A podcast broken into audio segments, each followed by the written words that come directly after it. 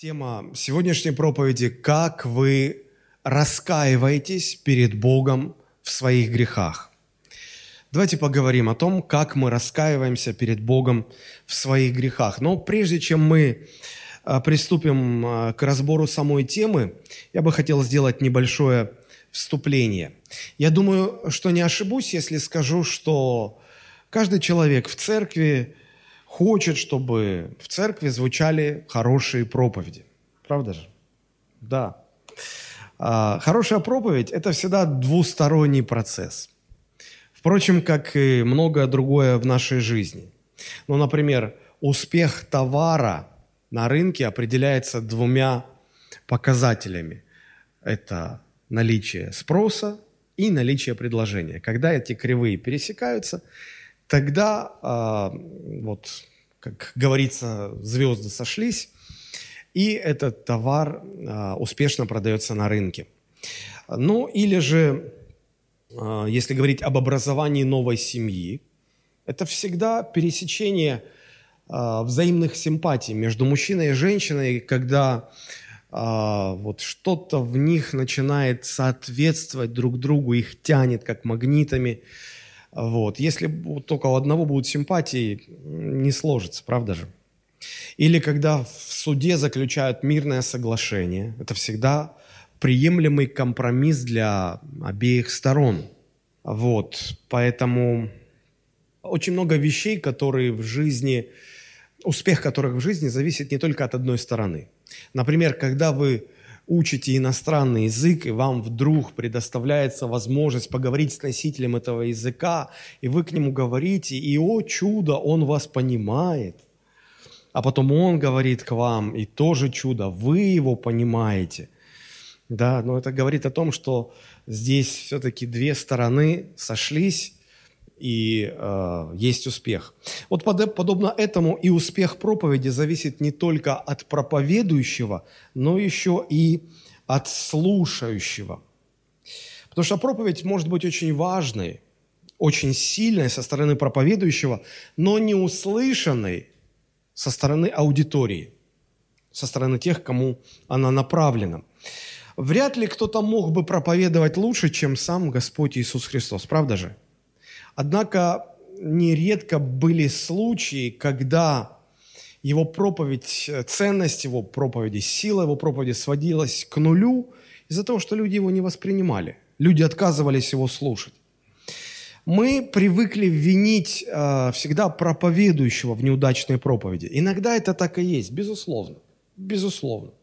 Но не сбрасывайте со счетов еще и ответственность слушающих. Временами неуспешная проповедь – это всецело вина слушателей. Вот как об этом а, говорит автор послания к евреям. Если вы откроете пятую главу, 11 стих, там написано. «Об этом надлежало бы нам говорить много». То есть, если выше посмотреть, там есть э, множество очень важных, глубоких рассуждений – и автор, обращаясь э, к своей аудитории, к своим слушателям, говорит, что об этом нужно было бы говорить еще, и еще, и еще больше. Но трудно истолковывать, и придется на этом закончить, остановиться, потому что вы сделались неспособны слушать. И поэтому всякие дальнейшие усилия, они э, ни к чему хорошему не приведут.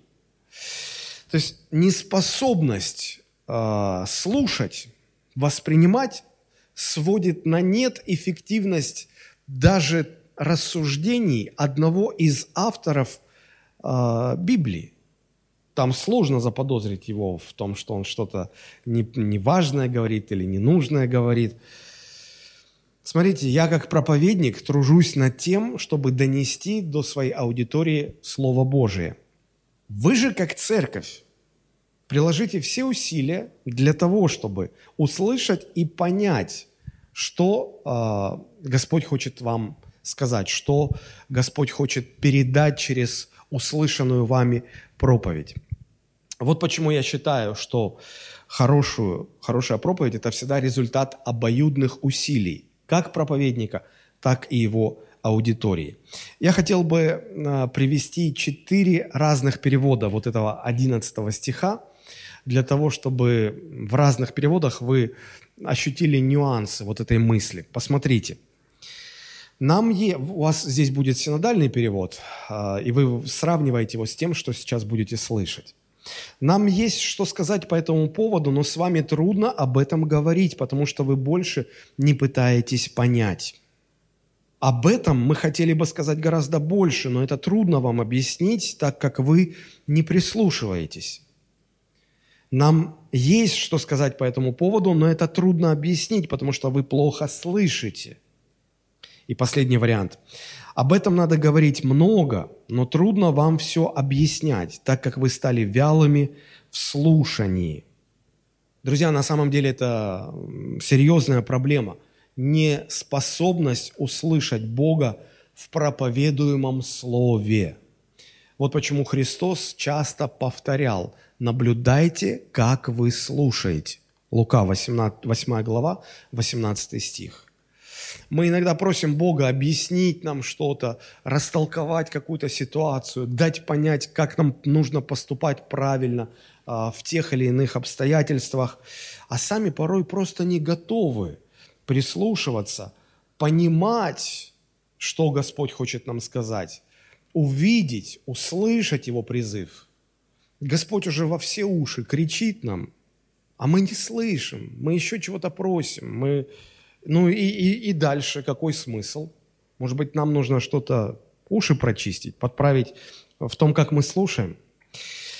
Вот говоря все это, я призываю вас сегодня не быть пассивными слушателями, но трудиться над тем, чтобы вот по мере того, как проповедь будет сейчас идти, чтобы вы э, приложили все усилия, чтобы услышать, чтобы понять, что Господь хочет вам сказать. Э, нам всем необходимо быть активными слушателями. Вы спросите, как это практически?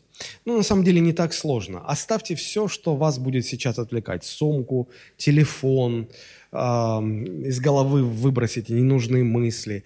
Приготовьте свою Библию, конспект, ручку. А самое главное – сердце. Настройте свое сердце, чтобы с головой э, погрузиться в то, о чем мы сейчас будем говорить.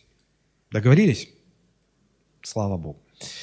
Итак, я хотел бы поделиться сегодня некоторыми мыслями о покаянии в библейском его понимании. А, я буду говорить о покаянии среди верующих людей. Это проповедь для верующих. Тут неверующих нет у нас сейчас. Итак, что такое покаяние в самом общем смысле? Я думаю, что покаяние – это реакция человека на обличение этого человека во грехе. Я бы даже сказал, что покаяние – это наша правильная реакция на обличение во грехе. Я хотел бы обратить ваше внимание на то, что вообще все начинается с обличения во грехе. Самое первое благословение, которое мы получаем от Бога, вот, вот, вот задумайтесь об этом, вдумайтесь – а, самое первое благословение, которое человек получает от Бога, это когда Бог обличает человека в его грехах. Я понимаю, что мы над этим многие из нас просто не задумывались, не размышляли. Но посмотрите, без обличения свыше, как мы узнаем, что мы что-то делаем неправильно? Вы даже этого не поймете, что грешите, а значит, вы не покаетесь, а значит, вы не получите прощения – и все это приведет в конечном итоге к тому, что мы окажемся среди тех, кто будет э, вечно пребывать вместе э, наказания в аду. Вот ну, люди по-разному называют. Но Христос проводил четкое разделение. Он говорил, что те, кто получат оправдание, кого Бог оправдает, они будут проводить вечность в небесах, в Божьем присутствии, в славе, в блаженстве, в радости. Те, которые отвергнут Э, Божье прощение, они будут э, пребывать в вечных муках, в вечных мучениях. Это правда. Так вот, э, все начинается с обличения. Быть обличаемым во грехе – это величайшее благословение от Бога. Вот только большинство людей так не считает. Как правило, люди, когда их обличаешь во грехе, категорически протестуют против этого. Людям это категорически не нравится. В следующем году исполнится ровно 30 лет с того момента, как я начал следовать за Иисусом Христом. 30 лет. Я обратился к Господу в 1991 году.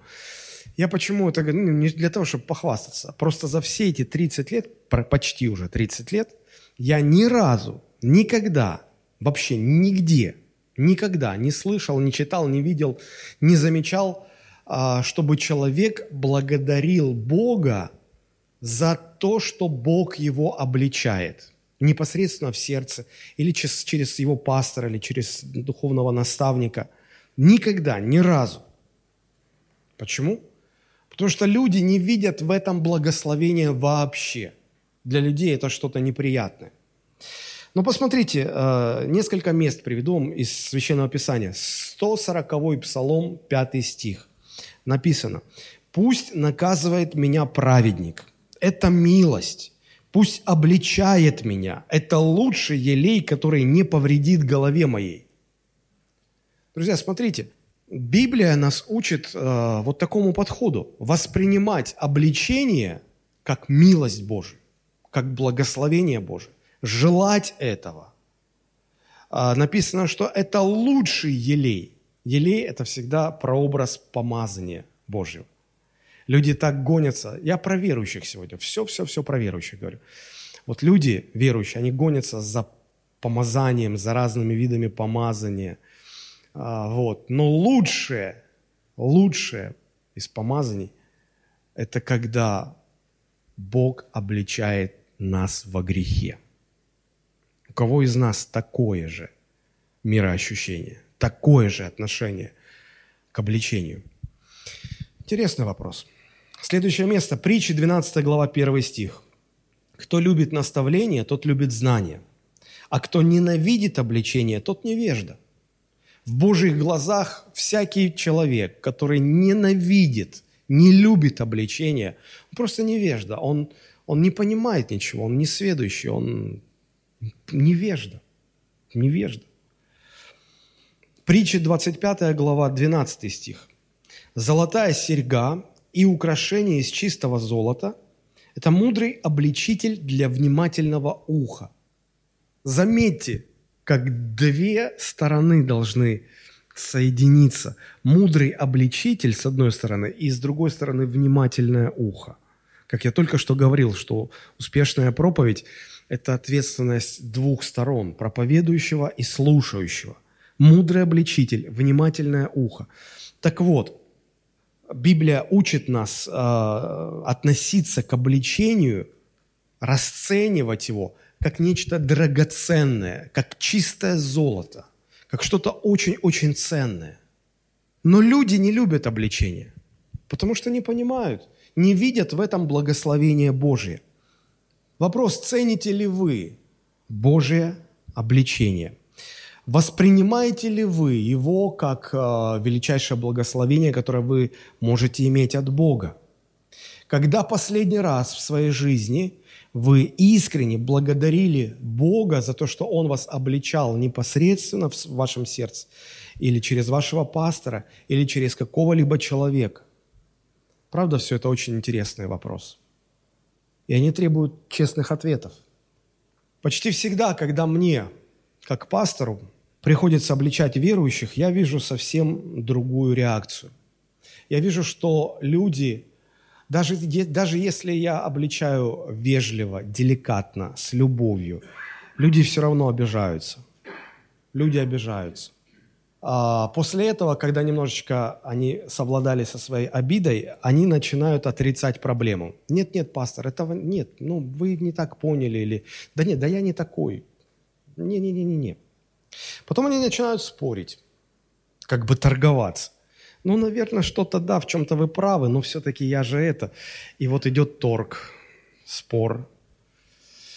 Весь спектр чувств, которые выплескиваются из человека или сопровождают э, обличение, ну, можно было бы очень долго перечислять, описывать. так или иначе все это негативная реакция. Ни разу никто, ни разу никто никогда не сказал мне, пастор, спасибо за то, что вы меня обличили. Я не жду этой благодарности, мне это не нужно, поверить. Я просто хочу показать, насколько далекое от Божьих стандартов наше отношение а, к обличению во грехе.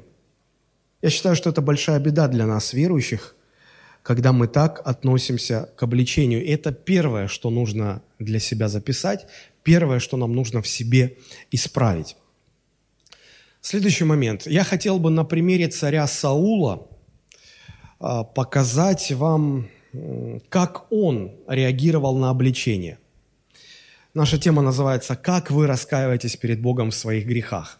Для того, чтобы понять, как я это делаю, правильно это делаю, неправильно это делаю, все-таки хочется всегда увидеть, услышать какие-то примеры для того, чтобы на чужих ошибках учиться, для того, чтобы разбирая чужие ситуации. Правда же, никто бы не хотел сказать, пастор, давайте вот возьмите в пример меня, я вот прям, давайте вот расскажу сейчас свой случай, и на мне. Никто этого не хочет. Не-не-не.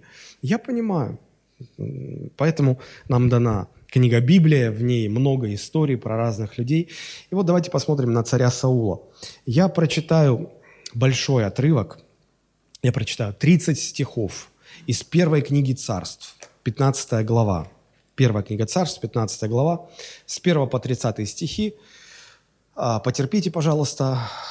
Я опытным путем выяснил, что а, быстрее будет, если я прочитаю, чем я буду пересказывать. Короче так будет. Итак, 15 глава с 1 стиха. «И сказал Самуил Саулу». Самуил – это был пророк, а, который по повелению Господа помазал Саула в цари. Господь послал меня помазать тебя царем над народом его, над Израилем. Теперь послушай гласа Господа. Так говорит Господь Саваоф. Вспомнил я о том, что сделал Амалик Израилю, как он противостал ему на пути, когда тот шел из Египта. Теперь иди и порази Амалика, и истреби все, что у него, и не давай пощады ему, но предай смерти от мужа до жены, от отрока до грудного младенца, от вала до овцы, от верблюда до осла. И собрал Саул народ и насчитал их э, в Телаиме 200 тысяч израильтян пеших и 10 тысяч из колена Иудина. И дошел Саул до города Амаликова и сделал засаду в долине. Немножко пропускаю. Седьмой стих. «И поразил Саул Амалика от Хавилы до окрестностей Сура, что перед Египтом. И Агага, царя Амаликова, захватил живого, а народ весь истребил мечом. Но Саул и народ пощадили Агага, царя, и лучших из овец, и волов, и откормленных ягнят, и все хорошее, и не хотели истребить, а все вещи маловажные и худые истребили. И было слово Господа к Самуилу такое – «Жалею, что поставил я Саула царем, ибо он отвратился от меня и слова моего не исполнил. И опечалился Самуил, и вызвал, и взывал Господу целую ночь. И встал Самуил рано утром и пошел навстречу Саулу, и известили Самуила, что Саул ходил на кормил, и там поставил себе памятник, и сошел в Галгал. Когда пришел Самуил к Саулу, то Саул сказал ему, «Благословен ты у Господа, я исполнил слово Господа». Обратите внимание, какая разная оценка. Бог говорит, он не исполнил моего слова, а сам царь говорит, слава Богу, я все сделал, как сказал Господь. 14 стих. «И сказал Самуил, а что это за блеяние овец в ушах моих и мычание волов, которое я слышу? И сказал Саул, мы привели их от Амалика, так как народ пощадил лучших из овец и волов для жертвоприношения Господу Богу твоему. Прочее же мы истребили. И сказал Самуил Саулу, подожди, я скажу тебе, что сказал мне Господь ночью. И сказал ему Саул, говори. И сказал Самуил, немалым ли ты был в глазах твоих, когда сделался главою колен Израилевых, и Господь помазал тебя царем над Израилем? И послал тебя Господь в путь, сказав, иди и предай заклятию нечестивых амаликитян и воюй против них, доколе не уничтожишь их. Зачем же ты не послушал гласа Господа и бросился на добычу и сделал зло пред очами Господа? То есть Бог поручил всех уничтожить, все истребить, а Саул решил лучшее оставить себе. 20 стих. «И сказал Саул Самуилу, я послушал гласа Господа и пошел в путь, куда послал меня Господь, и привел Агага, царя Амалик, Амаликитского, а Амалика истребил народ же из добычи, из овец и волов взял лучше, из заклятого для жертвоприношения Господу, Богу твоему в Галгале. И отвечал Самуил, неужели все сожжения жертвы столько же приятны Господу, как послушание глазу Господа? Послушание лучше жертвы, и повиновение лучше тука овнов. Ибо непокорность есть такой же грех, что волшебство, и противление тоже, что идолопоклонство. За то, что ты отверг слово Господа, и он отверг тебя, чтобы ты не был царем. И сказал Саул Самуилу, согрешил я, ибо приступил повеление Господа и слово Твое. Но я боялся народа и послушал голоса их. Теперь же сними с меня грех мой и воротись со мною, чтобы я поклонился Господу. И отвечал Самуил Саулу, не ворочусь я с тобою, ибо ты отверг слово Господа, и Господь отверг тебя, чтобы ты не был царем над Израилем. И обратился Самуил, чтобы уйти, но Саул ухватился за край одежды его и разодрал ее. Тогда сказал Самуил, «Ныне отверг Господь царство Израильское от тебя и отдал его ближнему твоему, лучшему тебя. И не скажет неправды, и не раскается верный Израилев, ибо не человек он, чтобы раскаиваться ему». 30 стих последний. «И сказал Саул, я согрешил, но почти меня ныне пред старейшинами народа моего и пред Израилем, и воротись со мною, и я поклонюсь Господу Богу твоему». Итак, я хотел бы выделить здесь только самые важные вещи, потому что здесь очень много интересных мыслей, и хотел бы сосредоточиться только на самом главном. А, Бог поручает царю Саулу истребить народ амаликитян. Почему? Это другой вопрос. Мы знаем, что когда Моисей выводил евреев из Египта, тогда этот народ очень сильно противостоял и евреям, и Богу, и Бог э, сказал, что Он обязательно накажет этот народ. И вот пришло время наказать этот народ, и поручает это сделать Бог царю Саулу. Э, Саул в целом исполнил повеление, но в деталях поступил совсем не так, как повелел Господь. Приходит пророк Самуил и обличает Саула в его грехе – Теперь вопрос. Давайте посмотрим и понаблюдаем за тем, как царь Саул реагирует на обличение во грехе. Как я сказал ранее, люди, когда встречаются с обличением, первое, что они делают, они отрицают проблему. Они говорят, нет, нет, нет, я исполнил Слово Господа. А Самуил говорит, а что тут я вот слышу, овцы блеют, валы. Вам было повелено уничтожить весь скот, а это откуда? Ну, я сохранил. Тебе сказано было, это заклято, это подлежит уничтожению. Ты не должен был это сохранять. Как ты тут отпираться будешь, когда вот он, целое стадо мычит, блеет? Куда отпираться? Уже, уже отрицать проблему невозможно.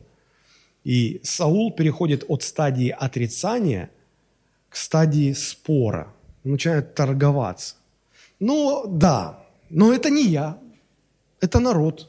народ. Обратите внимание, как он все время сваливает все на... Это народ пощадил. Народ, смотрите, 9 стих. Это народ. 15 стих. Народ пощадил. 21 стих. Народ же из добычи, из овец и волов взял лучше. Это народ. 24 стих. А я побоялся народа. Куда я против народа? Сразу вспоминаются бессмертные филатовские строки – Утром мажу бутерброд, сразу мысль, а как народ? И икра не лезет в горло, и компот не льется в рот. Как он там? Тяжело, наверное, народу. Народ, народ. Спорит, это не я, это народ. Доказывает, что его вины нет. Сколько раз я видел подобные сценарии в своей жизни? Бесчисленное количество раз – Заметьте, речь не идет о неверующих людях, речь не о грешниках в мире. Это Божьи люди, это Божий народ, который встречается с обличением от Господа. Вот они так реагируют. После того, как человек отрицает проблему, потом он переходит к стадии спора. Когда заканчивается стадия спора, человек соглашается. Да, я согрешил. У Саула то же самое – он э, говорит, да, я согрешил.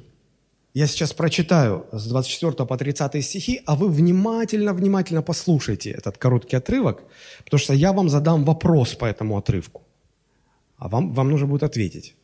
Внимательно послушайте, я задам вопрос. Я читаю с 24 по 30 стихи. «И сказал Саул Самуилу, согрешил я». То есть вот, признался, согрешил я. Ибо приступил повеление Господа и Твое слово, но я боялся народа и послушал голоса их. Теперь же сними с меня грех мой и воротись со мною, чтобы я поклонился Господу. И отвечал Самуил Саулу, не ворочуся с тобою, ибо ты отверг Слово Божие, и Господь тебя отверг, чтобы ты не был царем над Израилем. И обратился Самуил, чтобы уйти, но Саул ухватился за край одежды его, так что разодрал ее. И тогда сказал Самуил, «Ныне отторг Господь царство Израильское от тебя и отдал его ближнему твоему, лучшему тебя. И не скажет неправды, не раскается верный Израилев, ибо он не человек, чтобы раскаиваться ему. И сказал Саул, согрешил я, но почти меня ныне пред старейшими народа моего и пред Израилем, и воротись со мной, я поклонюсь Господу Богу твоему». Мой вопрос, послушайте внимательно. Саул признал свой грех перед Богом. Но говорит ли он здесь Богу о своей вине – он вообще с Богом не разговаривает. Удивительно, что Саул вообще не разговаривает с Богом. Когда, когда мне говорят, что я согрешил против Бога, и я признаю, я, я же, по идее, как должен сказать, Господи, прости, я же тебе согрешил. Обратите внимание, Саул признает свой грех перед Самуилом, но он ничего не говорит Богу о своем грехе. И, естественно, он не раскаивается перед Богом – он сожалеет перед Самуилом, но он не раскаивается перед Богом.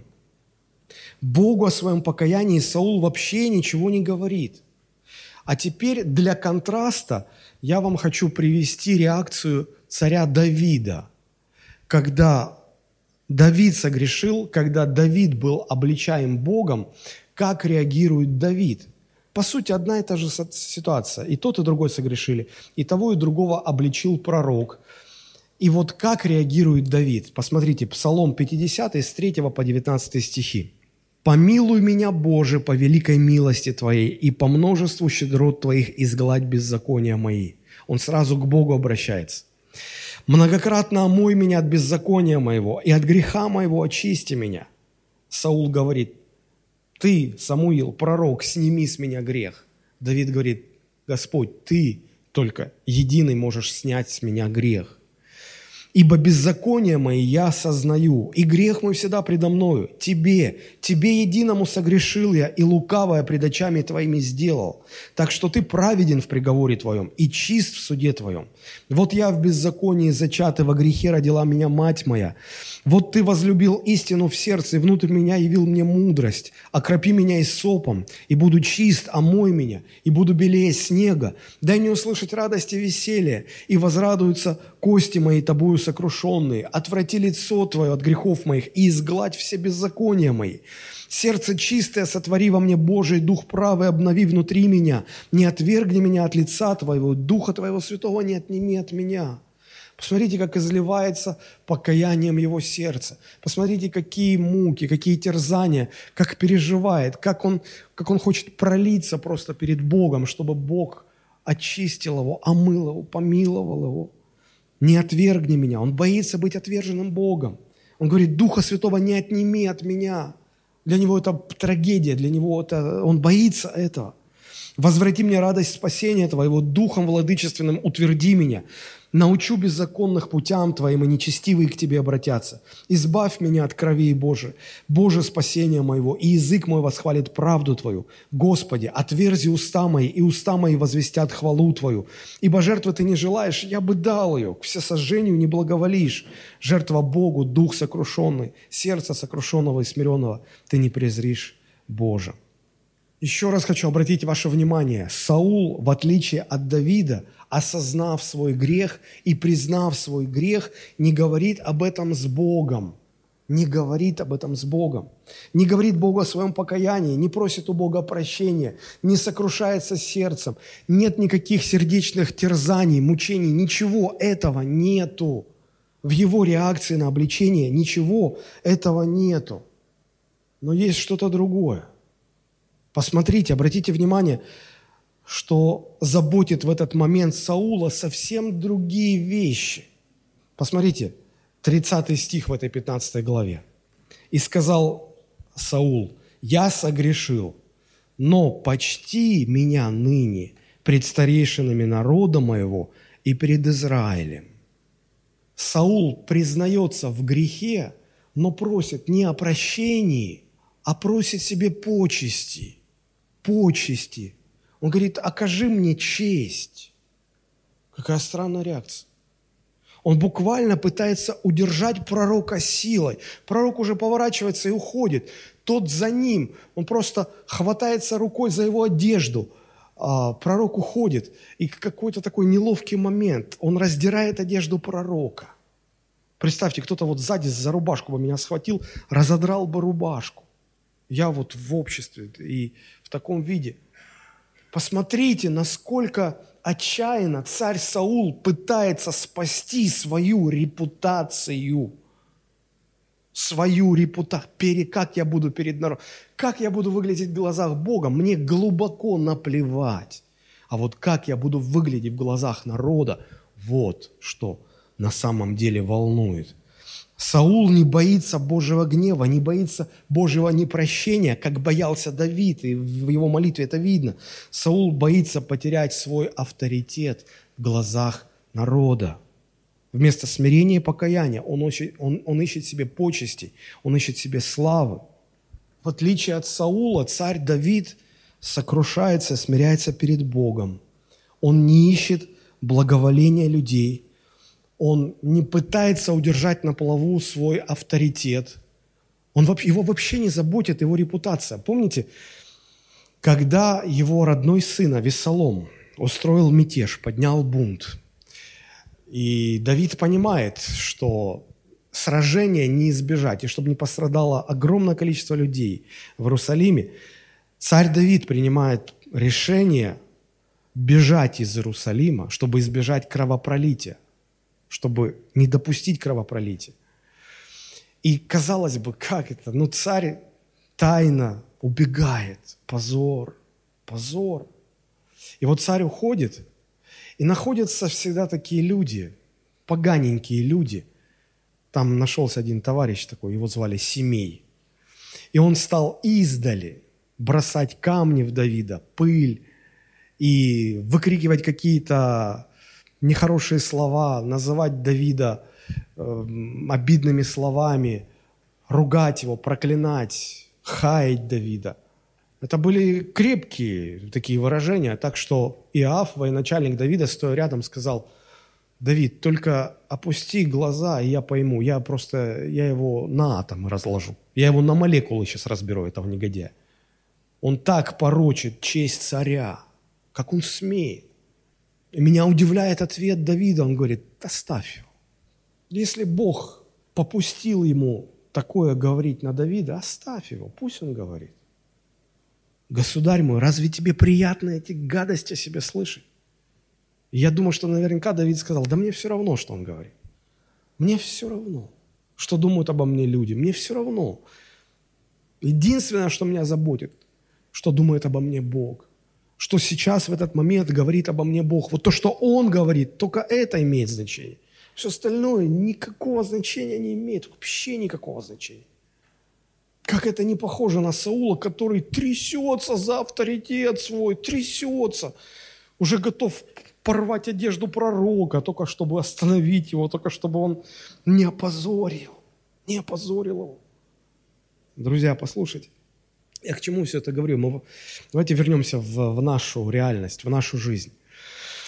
Когда в церкви верующий человек давно ходит в церковь и грешит, ну, типичная ситуация. Грешит, грешит, грешит. Поначалу это не видно, это никто не знает. Бог не стремится а, выставлять оступившегося человека на всеобщий позор. Нет. Бог очень долго ждет. Если кого-то Бог выставляет на всеобщее обозрение, посмешище, на всеобщий позор, то знайте, что Бог очень долго терпел этого человека, очень много времени давал ему для покаяния. Это, это очень давняя история. Но если Бог это все вот выложил, раз, разоблачил перед всеми, Но это значит, что сам Бог уже увидел, что иначе человека не остановить. И вот представьте, что Бог делает так, что грехи этого верующего человека вскрываются. И все в церкви узнают, или большинство людей в церкви узнают. Все выходит на свет, становится достоянием общественности. Я сделал тут маленькое лирическое отступление. Я помню, как много лет назад я читал об одном инциденте, который расследовала английская полиция в начале 20 века.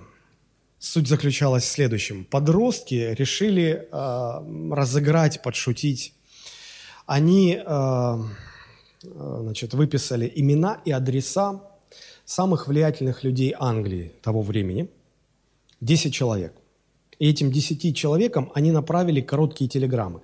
В каждой телеграмме были, был одинаковый текст. Всего четыре слова. Все вышло на свет. Все, они для прикола, как сегодня говорят.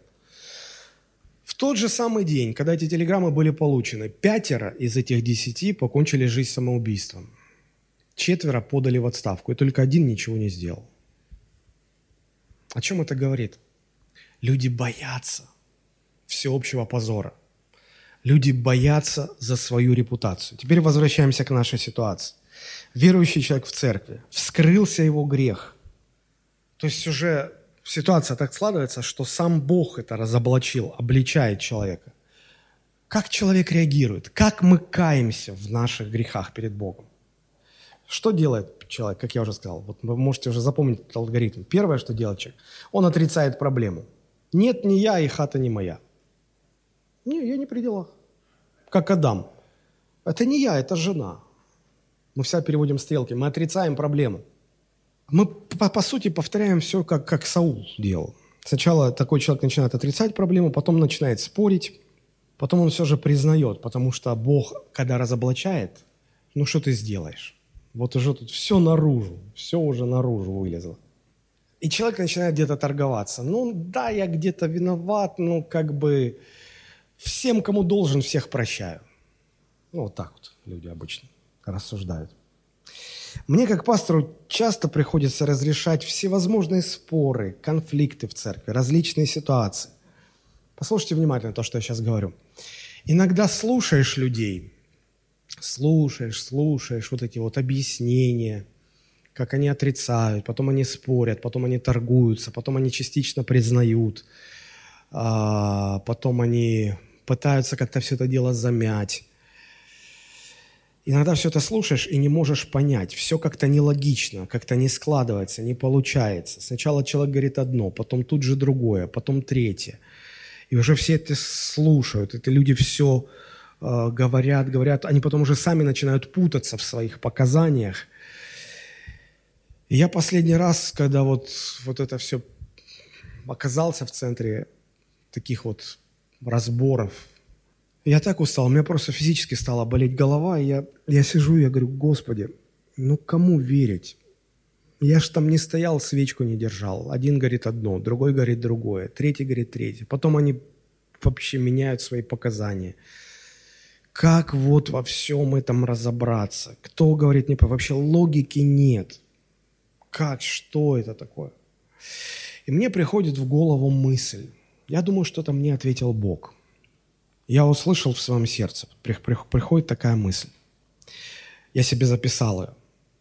Когда Бог вскрывает грех и делает его достоянием общественности, согрешающий больше всего боится потерять свое лицо перед окружающими его людьми. Он боится предстать пред всеми, кто его знает, в неприглядном свете. Вот почему он начинает вертеться, как куш на сковородке, и говорить то одно, то другое, потом третье. Все его объяснения сваливаются в какую-то непонятную кучу. Ситуация представляется нелогичной, непонятной, весьма странной. Если бы этот человек рассказал честно, как перед Богом, как все было на самом деле – то вся эта нелогичность ушла бы. Все бы стало понятно. все выстроилось бы в понятную логическую цепочку. Но сам этот человек, который бы во всем признался, оказался бы по уши в своей нечистоте, по уши в своей нечистоте. Так что все это увидели бы. Но человек не хочет в этой позиции оказаться, как и Саул не хотел оказаться.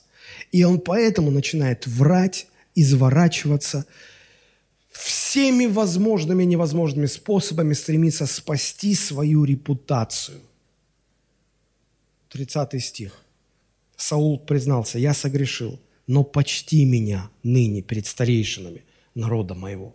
Давай не будем говорить, давай замнем, давай, давай, чтобы люди видели, что со мной все хорошо, со мной все в порядке. Это то, что мешает всем нам раскаиваться перед Богом в своих грехах. Давид даже не пытался спасать свою репутацию. Он не боялся оказаться по уши в грехах, в грязи, так, чтобы все его увидели. Он не боялся этого. Его это вообще не волновало. Он боялся, что Господь не очистит, Бог может не очистить его от этой грязи. Его это больше всего волновало. Но всенародного унижения он не боялся. Он был унизиться как угодно, лишь бы только Господь его простил. Вот почему Давид назван человеком по сердцу Божьему. Вот почему Давид не был идеальным человеком. Я ни, нисколько не пытаюсь его идеализировать. Написано, он пролил много крови. Поэтому Бог сказал, что ты не построишь мне храм, ты пролил много крови. Давид был не идеальным человеком, но вот он никогда не боялся потерять свое лицо. Это то, это то, что мешает каждому из нас раскаиваться перед Богом в своих грехах. А теперь подумайте о том, как вы раскаиваетесь перед Богом в своих грехах. Я возьму небольшую паузу. Просто закройте ваши глаза и скажите, Господи, напомни мне, как я раскаиваюсь, когда Ты обличаешь меня – Позвольте Святому Духу сейчас воскресить в вашей памяти образы, картины, воспоминания, как это было. Вы больше похожи на Давида, который не переживает, насколько грязным он, он выглядеть будет перед людьми, только бы Бог простил. Или вы похожи на Саула, всячески стараясь спасти свою подмоченную репутацию – только бы, только бы никто не узнал, только бы церковь не узнала, только бы люди не узнали то, что я делал. Это серьезно очень. Сегодня все больше христиан, когда согрешают, вместо покаяния ведут себя так, как прелюбодейная жена из притчи Соломона. Притча, 30 глава, 20 стих. Таков путь жены прелюбодейной – поела, обтерла рот свой и говорит, я ничего худого не сделала. Вот как сегодня поступают иногда христиане. Поела, рот вытерла, я ничего плохого не сделал. Что я? Я ничего плохого не сделал. У меня вопрос. Как вам кажется, получил ли Саул прощение, когда так реагировал на обличение? Нет. И Самуил конкретно говорит, Бог тебя отверг, Бог забирает от тебя царство, Бог разочарован в тебе, Бог тебя отверг. Здесь одно из двух.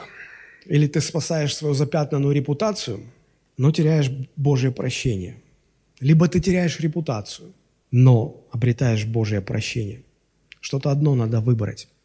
Люди почему-то всегда боятся признаваться в своих проступках – Особенно руководители, им кажется, что они теряют свой авторитет. По мне так человек, который сделал пакость, а потом пришел и тебе в глаза сказал, прости, я гад я последний. Вот я вот это и это сделал, прости. Я бы, наверное, на твоем месте не простил, но ради Бога прости меня. Ничего не скрывая. У меня такие люди вызывают уважение. Уважение. Я не боюсь, что такой человек мне в спину нож всадит. Он может в лицо мне грязь бросить. Он в лицо сделает, а не за спиной. Это не конец еще. Я хотел бы продолжить э, дальше размышлять в этом плане. И продолжая говорить об этом, развивать мысль, мы приходим к э, пониманию, кто такие лжебратья. Апостол Павел, э, обращаясь к Галатам, говорит о лжебратьях. О лжебратьях говорит апостол Иоанн. Кто это такие? Ну, давайте придем к этому пониманию. Если размышлять дальше, вот если христиане сегодня в церкви раска... раскаиваются примерно так же, как это делал э, царь Саул, то в каком же духовном состоянии будет находиться церковь, наполненная вот такими Саулами?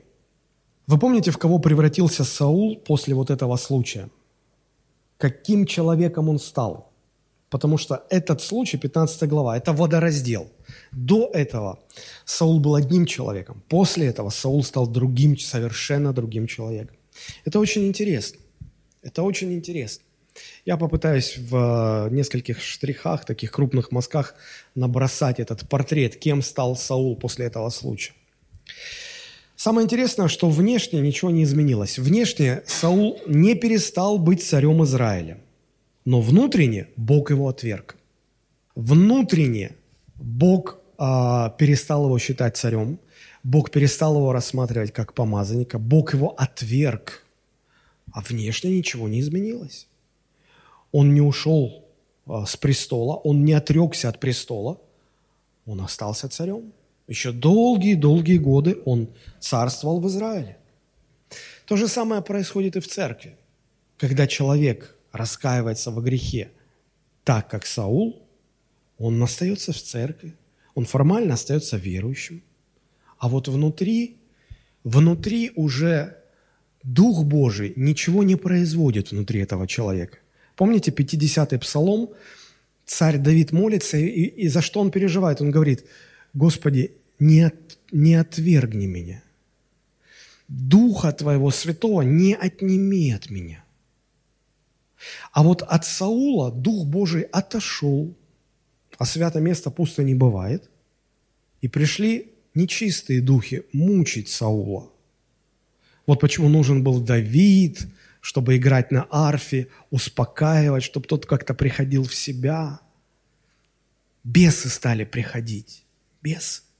И вот иногда к верующим людям которые каятся, как Саул, они внешне все остается по-прежнему. Они в церкви, некоторые даже в служении, на каких-то высоких постах, а по ночам бесы приходят и душу наизнанку выворачивают.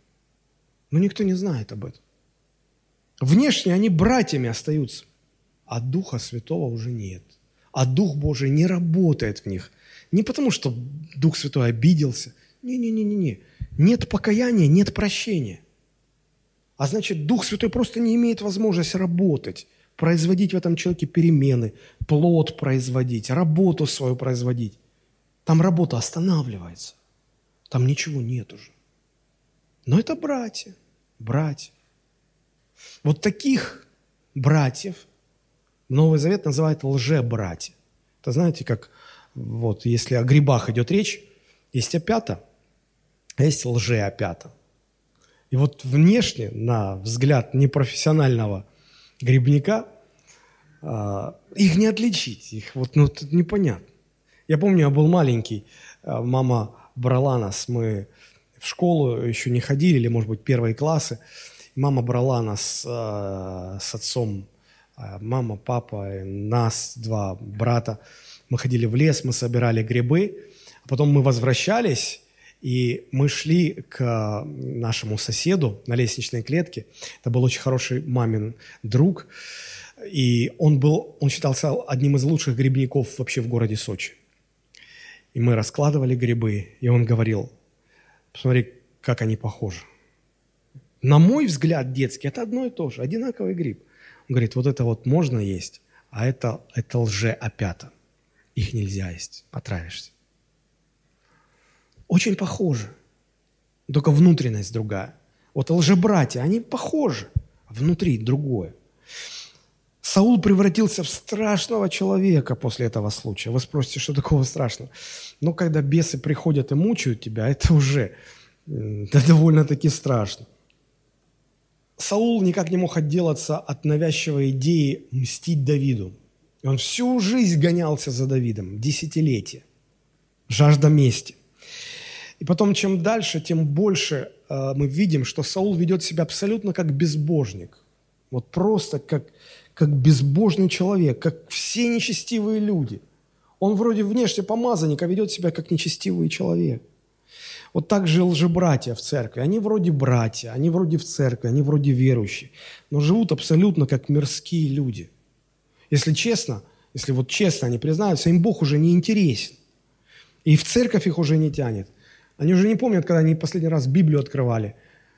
Их не тянет молиться, их не тянет в общение, их, их не тянет вообще. Они вернулись к прежним грехам. Их тянет в другое общение, в другое застолье.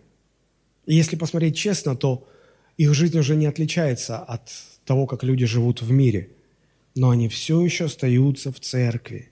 Они все еще себя считают братьями. И в церкви их считают братьями. Вот что страшно. Вот что страшно. Если нет покаяния, нет прощения греха, нет освобождения от власти греха, Дух Божий ничего не производит в таких лжебратьях, нет плода Духа. Поэтому им не интересно, им не интересно, они перестают ходить в церковь, они становятся формальными верующими, их тянет к неверующим, в них начинают работать другие совершенно механизмы – если вы откроете Галатам пятую главу, давайте вместе это сделаем, у нас есть немного времени. Галатам пятая глава, там есть два списка интересных. 19 стих. «Дела плоти известны». А 22 стих «Плоть же духа». Это как бы противопоставляется. Он, он говорит, когда в человеке живет грех, как в мирских людях, этот грех работает в человеке, и эта работа приводит к следующим результатам. Он перечисляет дела плоти. Но если Дух Святой работает в сердце верующего, то он производит другую работу с другими результатами. Он перечисляет плод Духа. Так вот, посмотрите на первый список. Что э, происходит внутри человека, когда в нем не работает Божий Дух, когда в нем живет грех? Дела плоти известны, они суть. Прелюбодеяние, блуд, нечистота, непотребство, идолослужение – волшебство, вражда, ссоры, зависть, гнев, распри, разногласия, соблазны, ересь, ненависть, убийство, пьянство. Интересно то, что я смотрел несколько разных переводов. Здесь, э, когда этот пресловутый вопрос с алкоголем поднимается, мне обычно говорят, ну вот пьянство, я же не пьяница. Я, я не пьяница, я не алкоголик. Я так, каждый день по чуть-чуть. Так вот здесь в оригинале стоит слово а, «попойки». Здесь в оригинале слово, которое не говорит о том, что человек хронический алкоголик. Здесь говорится о том, что человек регулярно, периодически прикладывается. Это дела плоти. Это вас не Дух Святой к этому приводит. Это вас приводит к, к такому состоянию отсутствия работы Духа Святого в вашем сердце. Убийство, пьянство, бесчинство и тому подобное. Это можно продолжать и продолжать и продолжать. А теперь внимательно, очень серьезные слова. «Предваряю вас», то есть предупреждаю вас, как и прежде предупреждал, что поступающие так Царство Божие не наследуют. Я всегда таким лжебратьям говорю, вы, вы не боитесь, что вы всю жизнь просидите в церкви, а когда уйдете из этой жизни, вы в аду окажетесь. Вы не боитесь этого. Вам что, совсем не страшно? Вас эта мысль не страшит? Ну, ну ясно же написано, что так живущие, как мир... Ладно, мирские люди, они понятны. Но когда ты вроде как в церкви и живешь как мирской человек, Царство Божие не наследует. Плод же Духа, любовь, радость, мир, долготерпение, благость, милосердие, вера, кротость, воздержание. Даже не пытайтесь все эти качества взращивать в себе, воспитывать в себе, производить в себе. Вы не можете их произвести. Вы не можете этого добиться, вы не можете это культивировать в себе, создать в себе, вырастить в себе, развить в себе, вы не можете. Написано, что это результат работы Духа Святого внутри вас. А если вы каетесь, как Саул, то вы просто закрываетесь от Божьего Духа. Он просто не может у вас работать. И все это в вас не может быть произведено. У вас этого нету, не будет этого. Сравните эти два списка и посмотрите, какой из этих списков описывает ваше внутреннее состояние. И вы сразу поймете, кому вы даете право работать в вашей душе. Поймите, все христианские качества и добродетели не есть результат нашего характера или нашей работы над собой. Это результат работы Духа Божьего в нашем естестве. Мы сами это никогда не произведем. И вот когда такие лжебратья а, ну, я как пастор стараюсь с такими людьми встречаться, разъяснять им, объяснять. И знаете, я обратил внимание, что они больше всего боятся, что пастор будет заставлять их, заставлять, подчеркиваю этого слова, заставлять, ходить в церковь, читать Библию, молиться, заставит бросить пить, заставит бросить курить и так далее. Я всегда таким людям говорю, я вас совершенно не собираюсь заставлять это делать. Во вообще нет.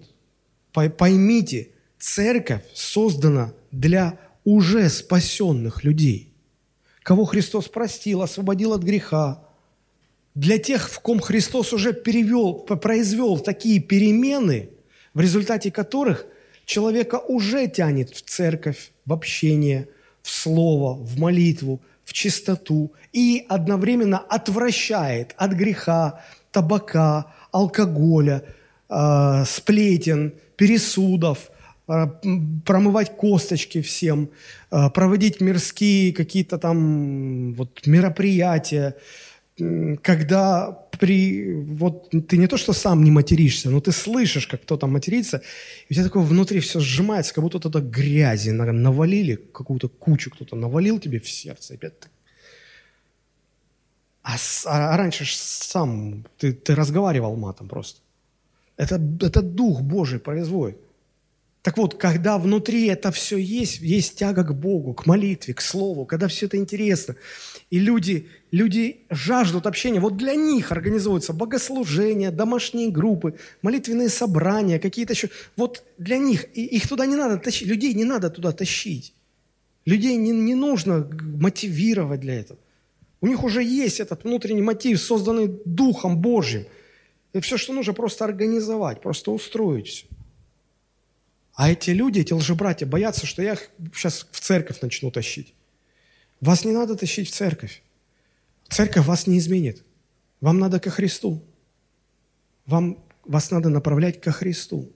Вам нужно к Нему, чтобы Он вас простил, омыл, очистил, освободил и произвел в вас свою работу, чтобы и вы тоже-то стали чистыми, чтобы вы наполнились любовью, миром, чистотой, чтобы у вас такие же э, стремления были, чтобы вас тянуло к Богу, к чистому, к церкви, к Слову, тянуло. Вот тогда вам здесь будет хорошо, а по-другому вам не интересно в церкви. Вам здесь не интересно, вам здесь нехорошо. 1 Иоанна, 5 глава, 12 стих. Иоанн пишет, «Имеющий Сына Божия имеет жизнь, не имеющий Сына Божия не имеет жизни. Обратите внимание, это не Христос говорит неверующим людям. Это апостол Иоанн пишет свое послание к верующим людям, к церковным людям. Он говорит, имеющий. Казалось бы, если к церкви, там все имеют Сына Божия. Нет, нет, нет, нет, нет, друзья. Посмотрите, пожалуйста. Имеющий Сына Божия. То есть, если вы даете э, доступ в свое сердце Иисусу Христу, чтобы Он вас прощал, очищал, работал, чтобы Он вам жизнь дал, Его жизнь, Его, когда тянет к чистому и отвращает от грязного. Вот если есть это, Он вам дает жизнь. А если вы Ему не даете ключи от вашего сердца, значит, у вас нет жизни. Да, на вас бирочка, христианин, да, а жизни его в вас нет. А если жизни Христовой в вас нет – вам не интересно в церкви, вам Библия не интересна, вам, вам вообще ничего Божие не интересно.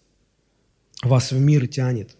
Вас тянет к наркотикам, к сигаретам, к попойкам, к застольям, где все сидят друг другу кости перемывают, где завидуют, где сплетничают, где сквернословят. Вам не в церковь надо, вам ко Христу надо. чтобы он жизнь дал, а потом уже в церковь. Я всегда стараюсь призывать таких людей, сказать, вы уже определитесь, вы или с Богом, или с миром. Но самое страшное в том, что эти лжебратья так и не, ничего и не сделают. Вот как ничего не сделал Саул. Ему бы, вот честно, если поступать, ему бы нужно просто было отречься от престола и сказать, раз Бог меня отверг, что я буду сидеть здесь? Если Бог меня снял, чего я буду держаться? И уйти. Так честнее было бы. Но он не сделал этого. Он держался до последнего. Так и лжебратья, никуда они не уйдут. Ничего они не выберут. Они так и будут до последнего хромать на оба колена.